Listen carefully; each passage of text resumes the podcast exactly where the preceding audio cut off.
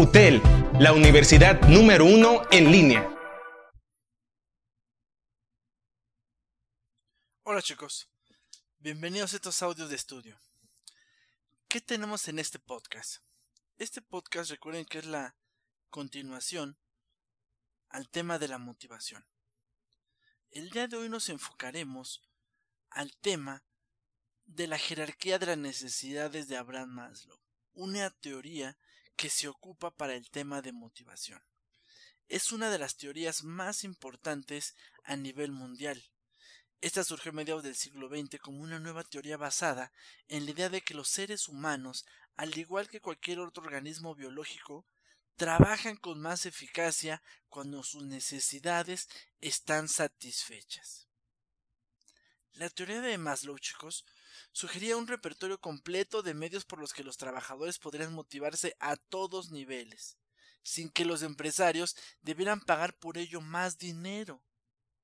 En la actualidad, la doble atención a los aspectos humanos y técnicos de la organización se refleja en una mejor comprensión de las organizaciones como un sistema sociotécnico. Básicamente, chicos, la teoría de Abraham Maslow está relacionado a una curva de aprendizaje. ¿Saben lo que es una curva de aprendizaje?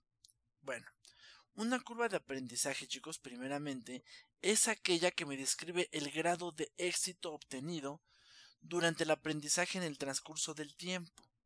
Es decir, es un, es un diagrama, ¿sale? O una gráfica en el que en el eje horizontal está representado por el tiempo transcurrido y en el eje vertical el número de éxitos alcanzados. Es decir, a mayor tiempo, mayor aprendizaje. Cuando yo estoy en la organización, conforme como soy nuevo, llevo poco tiempo en la empresa, aún no aprendo tanto, tanta información, pero conforme más tiempo paso en la empresa, conforme pasan los años, me vuelvo un máster del tema. Es esa curva de aprendizaje, chicos, o ese aprendizaje que todos tenemos dentro de la organización o dentro de la misma vida, lo que busca Abraham Maslow es ir detectando qué necesidades tiene el ser humano durante ese trayecto de la curva del aprendizaje. De tal manera que Abraham Maslow sabe y concibe el hecho de que básicamente el ser humano es una criatura cuyas necesidades varían a lo largo de la vida, a lo largo de ese, de ese, de esa curva de aprendizaje que tendremos en la organización.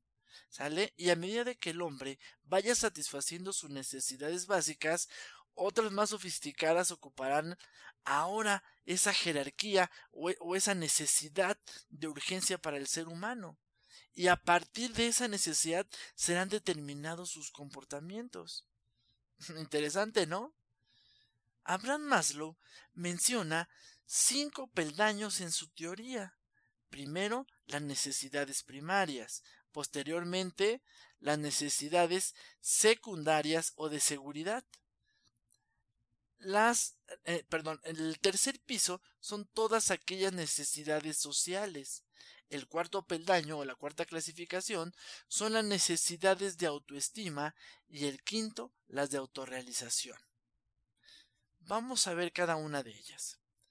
Las necesidades fisiológicas que maneja Maslow dice que todos los seres humanos primero nos surge satisfacer las necesidades primarias o básicas para poder satisfacer nuestras necesidades fisiológicas. Es decir, requerimos un sueldo, tener un ingreso y tener un empleo. Es decir, cuando mi empleado llega, perdón, cuando una, una persona llega a la organización, viene sin trabajo.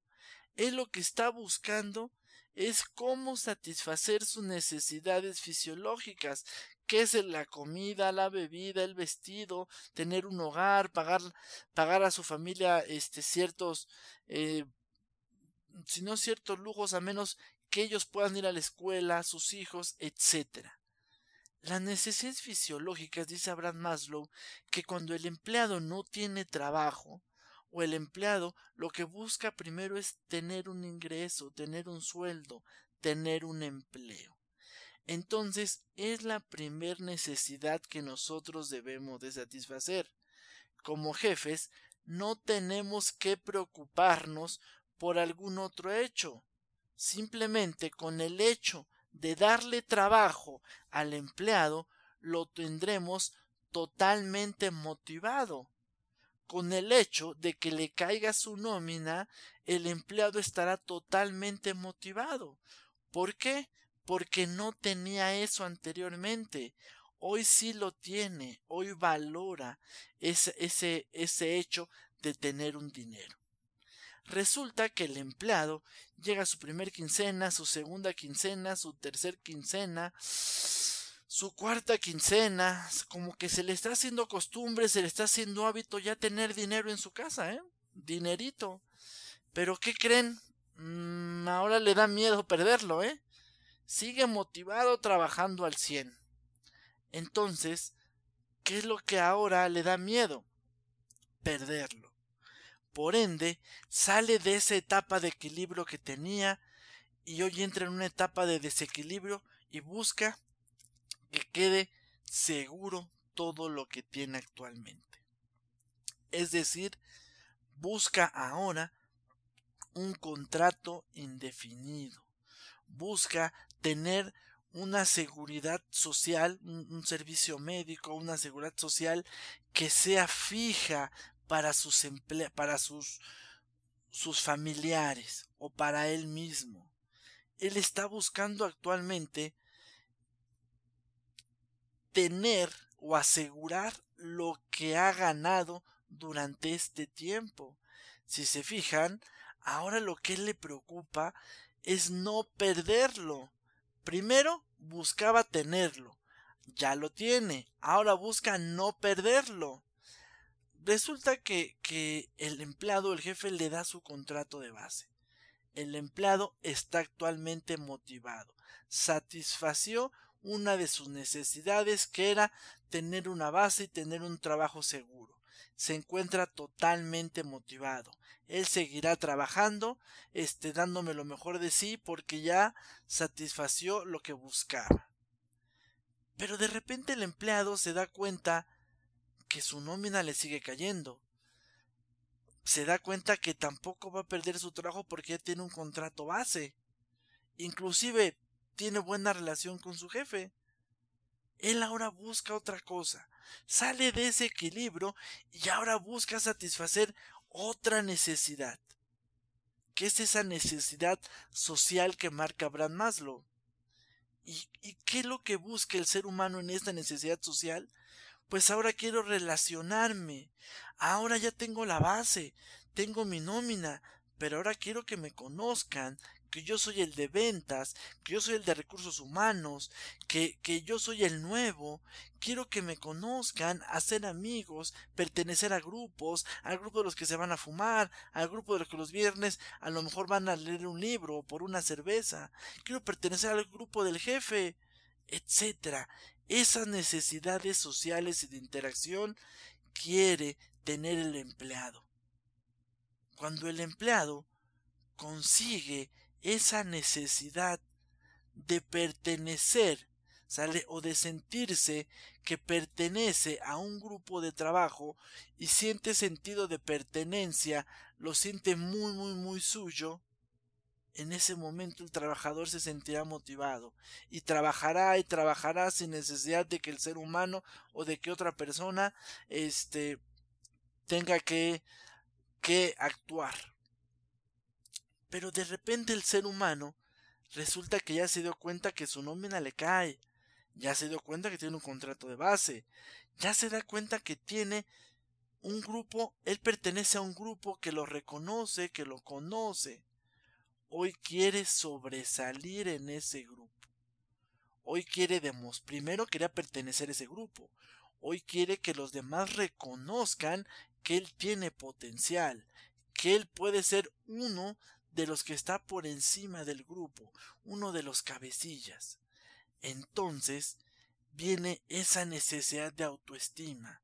El ser humano sale de su zona de confort y empieza como cazador a tratar de satisfacer esa necesidad de autoestima, donde básicamente lo único que busca es que la demás gente sepa que él es una, una persona que puede crecer, una persona con éxitos, con logros, con autonomía, con gran responsabilidad, una persona que puede realmente obtener grandes resultados en rendimiento, en producción, etc., o que es un líder nato. Él busca que a través de las recompensas, de los aplausos, del buen trabajo, sale satisfacer esa necesidad de autoestima. Resulta que el empleado, cuando consigue diferenciarse del grupo en el que pertenece, hoy se da cuenta que no le hace falta, no, no, no es, no es, con eso no se detiene, él quiere aún más. Entonces, ahora él lo que busca es satisfacer otra necesidad que es la de autorrealización, donde básicamente él busca ahora un puesto mayor, donde él quiere competir con gente que sobresale del montón, que sobresale del grupo. Él quiere competir para prácticamente demostrar que es mejor que ese grupito que sobresale de todos. Ese es el elemento de la autorrealización. Cuando el empleado consigue el ascenso, nuevamente está totalmente motivado. Pero ¿qué creen? Vuelve a iniciar la cadena de miedos. ¿Por qué? Porque si no la hace en ese puesto, lo pueden correr. Por ende, la pirámide de Maslow vuelve a iniciar nuevamente como un ciclo hasta que el empleado llegue ahora pero a un nuevo puesto. Su curva de aprendizaje volverá a crecer y él volverá a tener diferentes necesidades. Esa es la pirámide de Abraham Maslow. Espero lo hayan entendido. ¿Sale? Nos vemos en el, en el próximo podcast.